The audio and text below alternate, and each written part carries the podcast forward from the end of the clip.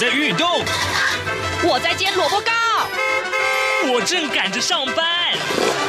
哦，我要赶着去上课啦！这个时候，我们都在听夏志平制作主持的《早安台湾》。早安台湾带给你最热门的时事访谈，最感动的人物专访，最直接的民意表达。对，让我们一起收听《早安台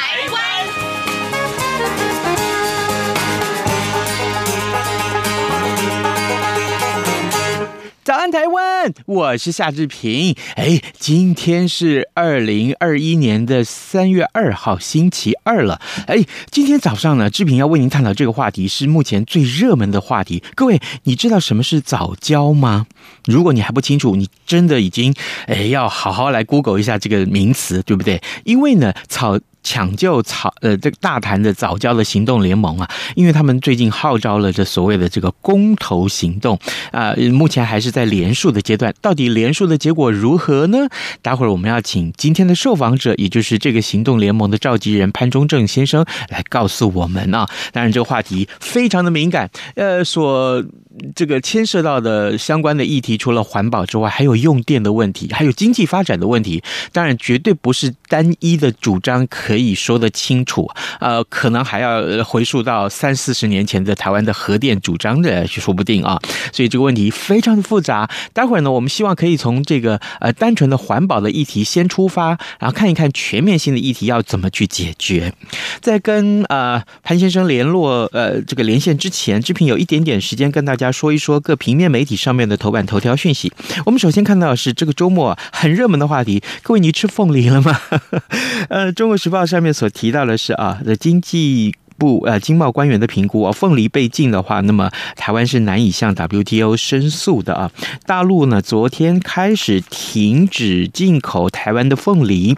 那么绿营的立委和意见领袖要求政府啊要硬起来啊，向 WTO 去申诉。不过经济部高层官员态度保守，表示目前并没有接获指示处理向 WTO 申诉的相关事宜。那么一名长期担任经贸谈判的幕僚学者指出，大陆只禁我们的一项水果，也就是凤梨的进口。目前我们呃却不准大陆六百多项农产品的进口，要怎么去向 WTO 申诉呢？嗯，好，这如果是一个真相的话，那么我们应该怎么样去思考这个话题？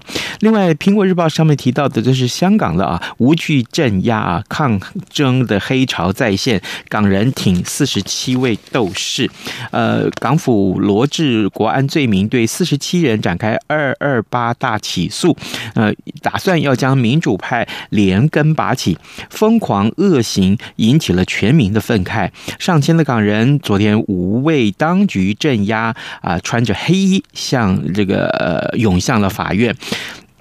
那么，呃，借由排队旁听声援民主，啊、这是今天《苹果日报》上面的头版头条讯息。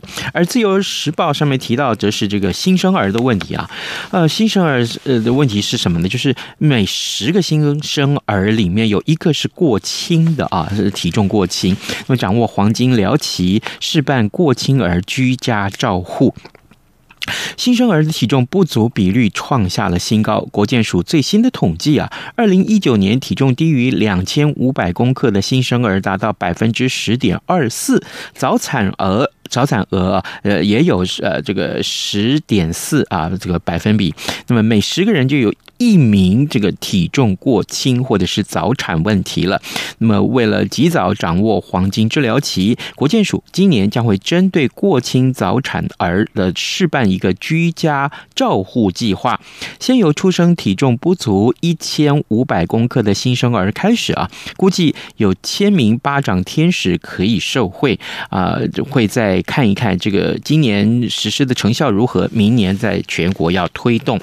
而另外啊，《联合报》上面所提到，则是我们今天的话题有关，就是八月份有四大公投要扣关呢、那么早交公投几乎已经确定成案了，啊，环环保团体还有经济部辩论会要直球对决。这个话题待会儿也会请教我们今天的受访者。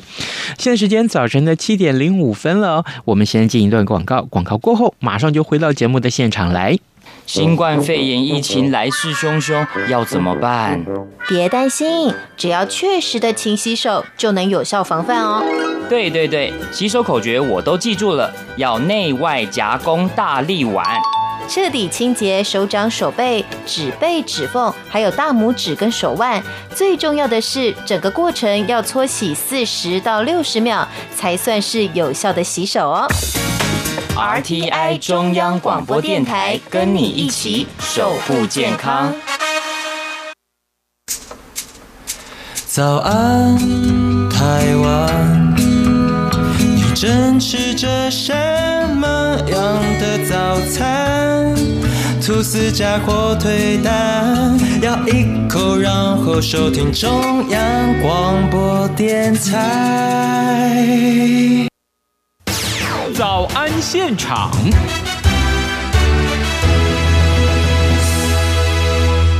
这里是中央广播电台台湾之音，您所收听的节目是《早安台湾》，我是夏志平。此刻时间早晨七点零六分十八秒啊，来，我们要跟您探讨早教啊这个话题，最近是非常非常的热门，不管是志平的脸书或是 Line 的群组里面啊，是几乎所有的朋友都在谈论这件事情，而且都不断的在呃分享这些连结，就是怎么样上去连署啊，希望大家可以一块来参与连署，呃，让公投成真。好，呃，今天早上志平为您来呃访问啊，呃连线访问抢救大潭早教行动联盟的召集人潘忠正，我们请潘召集人为大家解说。也许你还不了解这是什么话题，但一定真的要清楚啊。呃，召集人您早，嘿，主持人早，听众朋友大家好。哦，领衔人是是是，抱歉是啊啊不，潘大哥，您是领公投的领衔人啊。好，那么呃，我想先请教您啊，就是当然这个话题最近非常的热门呐。呃，上个礼拜的这个呃连署行动到底如何？我想大家非常的呃这个关切啊。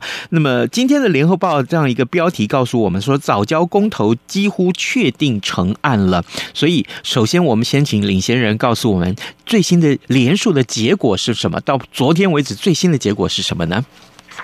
呃，我们在前天，也就是正好二二八当天，哈，对，当天进来是五万多份，然后就突破了我们中选会规定的门槛。嗯，那个门槛就是你必须要有一个合格的数字，那合格的数字是二十八万九千六百六十七份。嗯，那我们当天。五万多份呢，累计起来就二十九万多份了，嗯，所以是突破了门槛。啊，我们觉得非常有意义哈。是，哎，因为二二八那一天过去，大家都知道这是一个有点悲伤的日子哈。嗯，但是呢，我们觉得这一次如果成案的话呢，这对二二八会有一个新的诠释，就是过去我们对环境的议题啊，弱势的议题呢，一直都很忽视。所以经济发展呢，一直是驾临着我们的啊环境的生态的保护。那有这样的一个新的诠释呢，就是说，如果有机会让以环境生态为诉求的这样的公投成案，可以有很长的时间，大家一起来共同的讨论公共议题。嗯，那将来就有可能这个形势会翻转。那。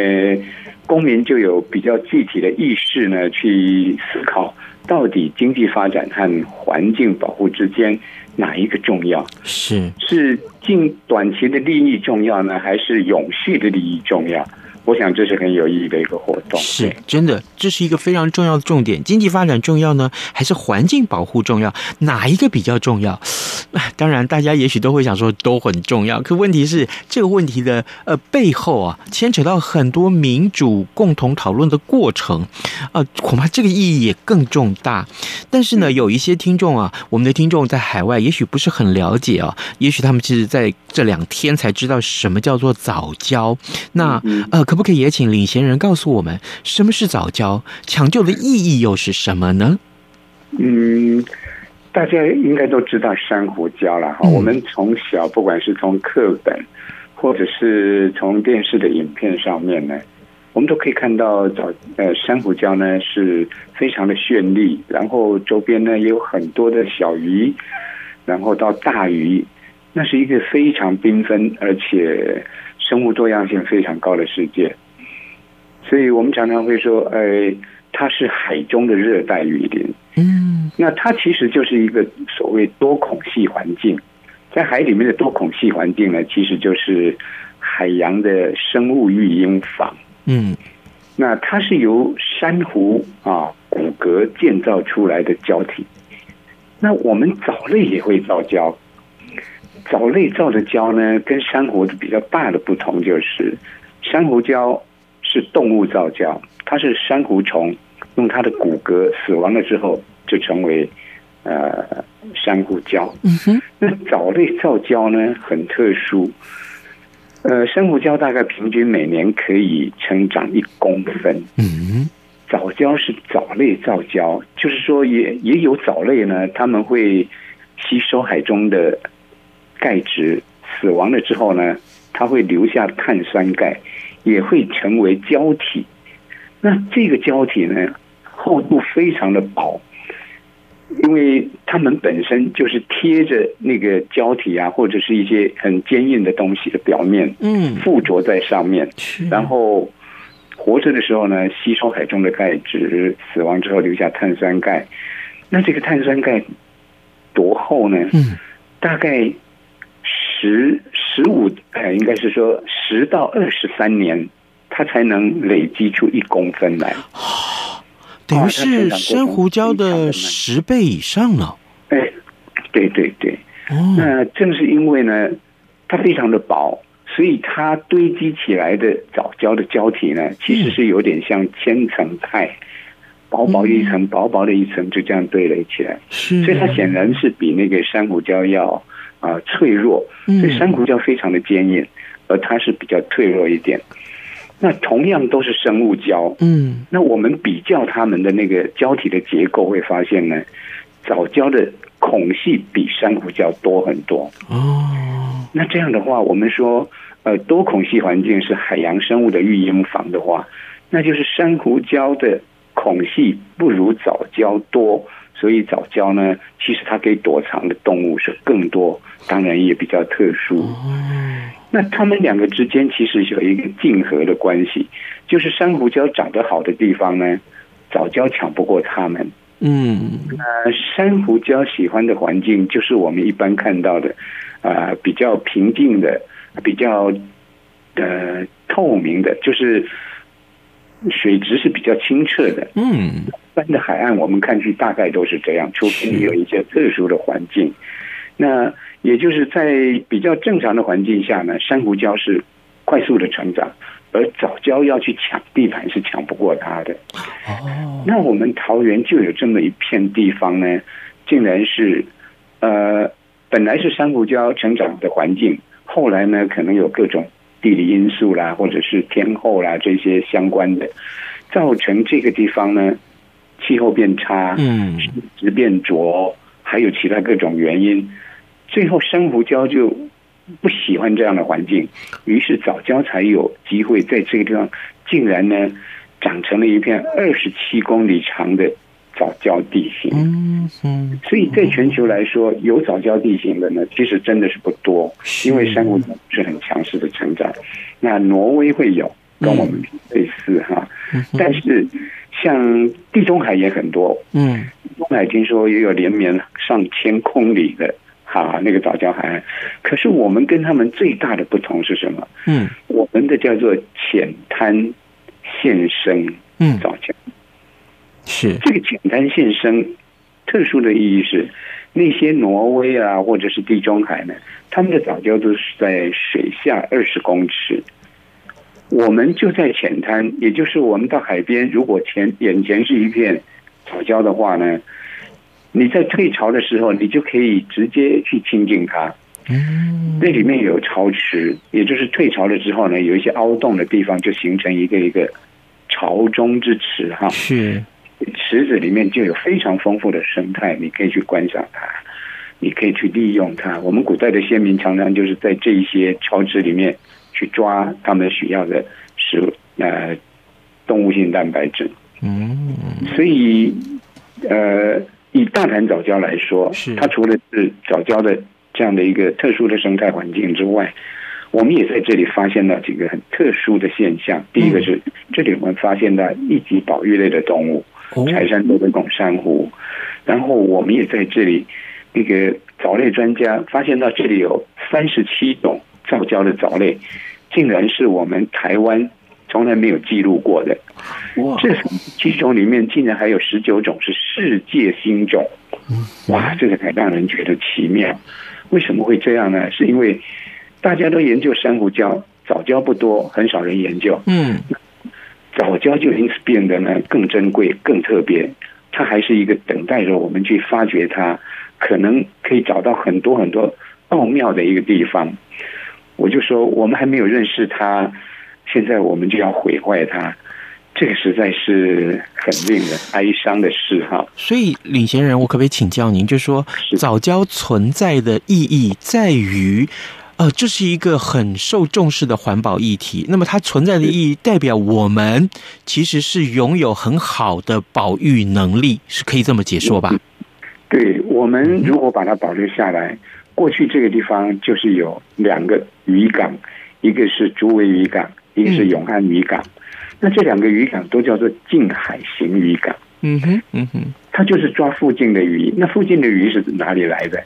附近的鱼就是因为有我们多孔隙环境的藻礁，这些小鱼小虾在岸边呢，呃，产卵啊这些。可是小鱼小虾慢慢长大了，它会游到附近的海域，嗯，这附近海域就变成我们的渔场，是，所以它会是我们非常重要的一个食物的来源。哦，了解，对，它有非常高的经济价值。对，各位听众，今天早上之平为您连线访问抢救大潭早教行动联盟的这个公投的领衔人啊，潘中正潘大哥，我们请呃领衔人为我们解说。当然一开始呃先介绍了这个呃这个所谓的公投的连署的结果啊成果，目前还最。最后确切的结果还没有出来，但是呢，应该是已经过关了。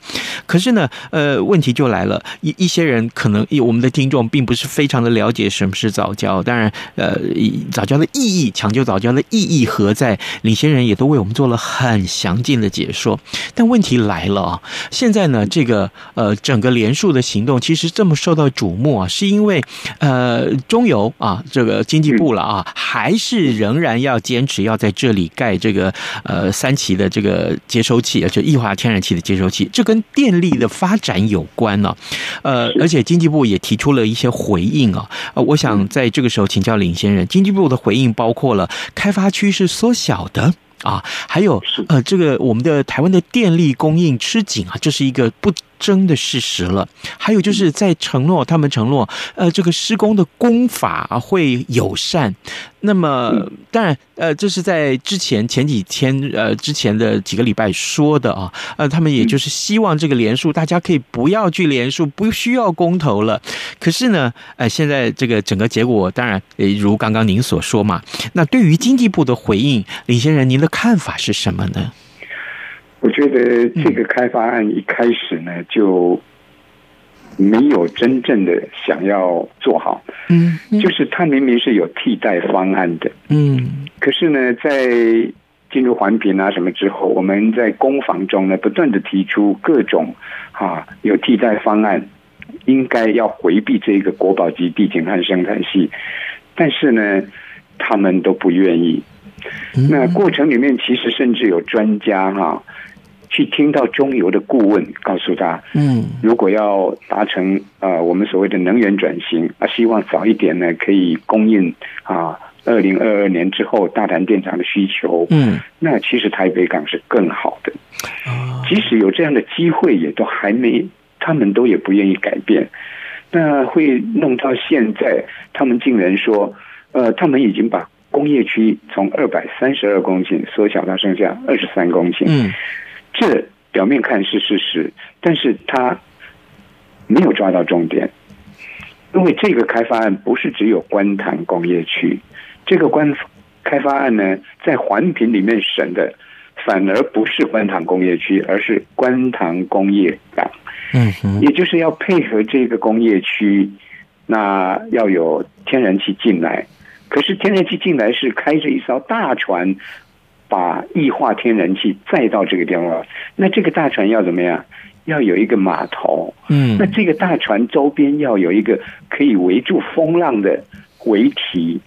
那这个大船在进来的时候呢，因为进来的位置水深不足，那个大船的吃水很深，嗯，所以它下面必须要浚挖，啊，这个就严重了。如果这个港做起来，我们评估啊，围堤要围，要用很大的沉箱去把它啊弄平，然后呢啊做起那个防波堤，然后他要做一个呃码头，再配合要将来要再放两个除气槽，嗯，呃除油槽，那这部分要填海造陆二十一公顷，最严重的就是那个叫航道的大船要进来的地，那那些叫航道的地方。因为池水太深，所以当地的水水位不足啊，嗯，就是深水深不足，它必须要挖。我们的藻礁是从岸边往外海三到五公里，嗯，如果延伸到这么远，这个大港通通都在这个三到五公里之内，所以它的浚挖就要把藻礁挖掉。哦，那这一挖就是二百四十八公顷，结合刚才我说的那些其他的设设施。超过三百公顷要被挖掉，那这也是为什么我们环评的专案小组在二零一八年的七月三号，最后是以退回目的事业主管机关这样的一个结论。嗯，应该就是说驳回不准开发，可是后来呢，就是政府呢强行要通过，然后透过官派的多数多数委员的方式呢，就强度关山了。那这里我要跟大家报告的就是说。嗯经济部的这个数据呢，其实是避重就轻，那有一点混淆视听嘛。是，那也正是呃，刚刚主持人问我说：“哎，我们过关了啊，很高兴哈。”那会想说过关的原因是什么？那一开始的时候，我们其实孜孜哭哭的，非常辛苦，每天进账就是几百张。对。后来呢，是职工们继续努力推广，然后职工越来越多。然后呢，大概一天可以上千、两千、三千，可是这个真的是杯水车薪啊。嗯，那到最后呢，真正让这个呃联署呢是快速的上升的原因，就是经济部的这些不实的资料。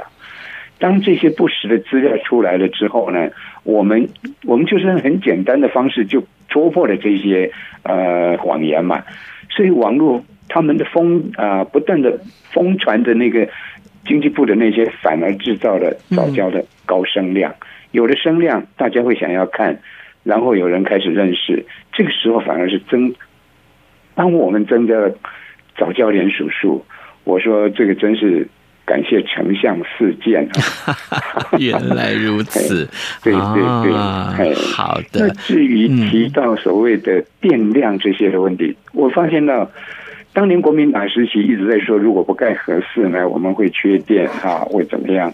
可是后来呢，核四没有盖，也不缺电，甚至呢，到二零一二零零零年之后呢，我们还曾经我们的备用容量率超过百分之二十三。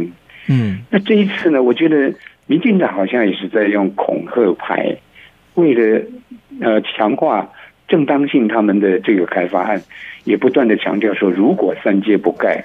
将来呢，会缺电百分之多少？他们都用夸张的数字说备转容量率会差了百分之六。嗯，那我们评估没有那么严重，而且真的是有差别。我们的备转容量率永远都以经济部长呃前经济部长沈荣金他就讲过，台湾到二零三零年之前都不会缺电。嗯，可是现在他们就不断的说缺电，那说出来理由就是要把藻礁埋掉。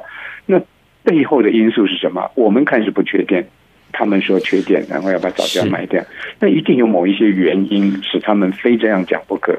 那我在我觉得在台湾怎么说，大家看都是有利益关系。李先生，这个整个过程有一件事情啊，包括这两个问题，我想请教你，但是很遗憾，我们的时间不多啊。一个就是呃。整个这个连署的过程，其实有一些人在攻击说：“哎，这是国民党政治力介入吧？”哈哈，这是一个啊。当然，这整个事件政治力介入是在所难免了啊。我我必须这么说，因为不管如果你把政治力解读的话，那任何一方都可以解释为政治力了，就是来自于两个政党都是如此。但问题就是说，除了这个政治力介入的问题之外，另外就是，呃。嗯，接下来下一步怎么办？就是说，这个八月，如果说八月真的可以公投，那么我们还有哪些事情要做？这两个问题请教您。嗯，呃，政治力介入的部分呢，其实大家可能忘了一件事，所谓的公民复决，公民复决就是人民，呃，对于。这个政策如果有不当的话呢，它的最后手段就是公民复决，就是公民投票嘛。是。那如果从这个角度来看的话呢，政党的介入这是非常正常，因为早教需要人帮忙，我们就是去把愿意帮忙早教的人找出来。那这个还有限定说你是哪一个党，你是个哪一个派吗？当然没有。所以政党介入非常正常啊，我们都非常欢迎。那。呃，正是因为他们的介入，我就说刚才啊，联署就是快速的成成长了。那如果说这个公投可以成案，八月二十八号，我们就可以啊，让全国民众来做这个投票决定要不要。那就是成案之后呢，我们有将近六个月啊，可以做这个宣传。嗯，这个宣传的意义就很大了。过去呢，如果这个开发案是用一些错误的资料来迷惑大众啊，那现在呢，我们有很多的机会，那个时候是公开的机会，而且我们可以公开的募款，就有很多的经费可以去为这个议题呢，在民间做一些教育的工作，可以去做宣传的工作，然后大家认识了早教之后，会重新来看这个开发案到底该不该做下去。如果大家慢慢的。有环境的意识，有对早教的认识，最后他们会觉得，嗯，保住早教还是比较重要的。那在公投的时候呢，我们就有可能翻转这个呃不当的政策。那我们未来呢，当然就是我们现有的职工其实还在继续摆摊啊。那这个摆摊会到三月十号，所以我们相信。三十五万的安全份数应该是没有问题。嗯，那我们甚至希望呢，它可以冲到四十五万、五十万，因为它的数量越多，其实对执政的单位来说呢，是一个警惕。那这样的警惕，我都有点希望了。我个人也希望，如果他们自己知道这个是违背民意的话呢，他们其实可以早一点啊去做一些呃改变，也不必要等到公投。因为现在这个工程其实已经在进行之中啊，正在破坏海上的工程就已经在破坏着藻礁了，所以我们是会继续努力，然后在公投成案之后呢。我们会可能会小小休息一下，嗯、就是志工们这几个月真的是辛苦了，辛苦了，真的辛苦了。而且那天跟您通电话的时候，您一直在咳嗽，我真的觉得很多人都说，哎，真的，呃，林先生，您要真的要注意自己身体哦。是是会会，这个一定要、嗯、要保护好，是是。好，那接下来如果有相关的一些呃，比如说相关的活动，我们还是非常欢迎林先生上节目来跟我们一块说明，好吗？哈，好的好的，谢谢您。各位听众，今天早上志平为您连线访问的是抢救大潭早教行动联盟的领衔人，这个公投的领衔人潘中正。我们谢谢潘大哥跟我们的连线，谢谢您辛苦了，谢谢，谢谢主持人，谢谢，谢谢各位听众，谢谢，拜拜。早安，暴马仔。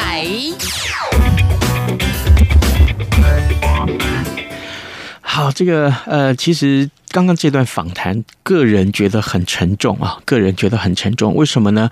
呃，经济发展跟呃环境保护到底哪一个重要？这也是长久以来我们一直不断在过去三十年以来志平所遭遇到任何的这个采访过程的一些相关的话题。所以我说它沉重的理由，就是在于。这么多年来，多少的新闻事件造成了多少人的牺牲也好，或是成就也好，OK？那呃，最后的结果是什么？我愿意举几个例子，各位去 Google 就好了啊。过去宜兰反六轻是什么样的反法？还有呢，呃，这个呃一些重要的一些环保跟经济议题的这个啊、呃、冲突。呃，我相信大家去 Google 就有，不用我在这边一个一个列出来。但当年这些事件的结果是什么？如今的结果又是什么？呃，相关的思考，我相信把这个问题留给大家会更好。OK，今天的节目时间也到了，志平祝您有愉快的一天。好啊，咱们明天再见喽。反正过了十二点，好多一样被丢弃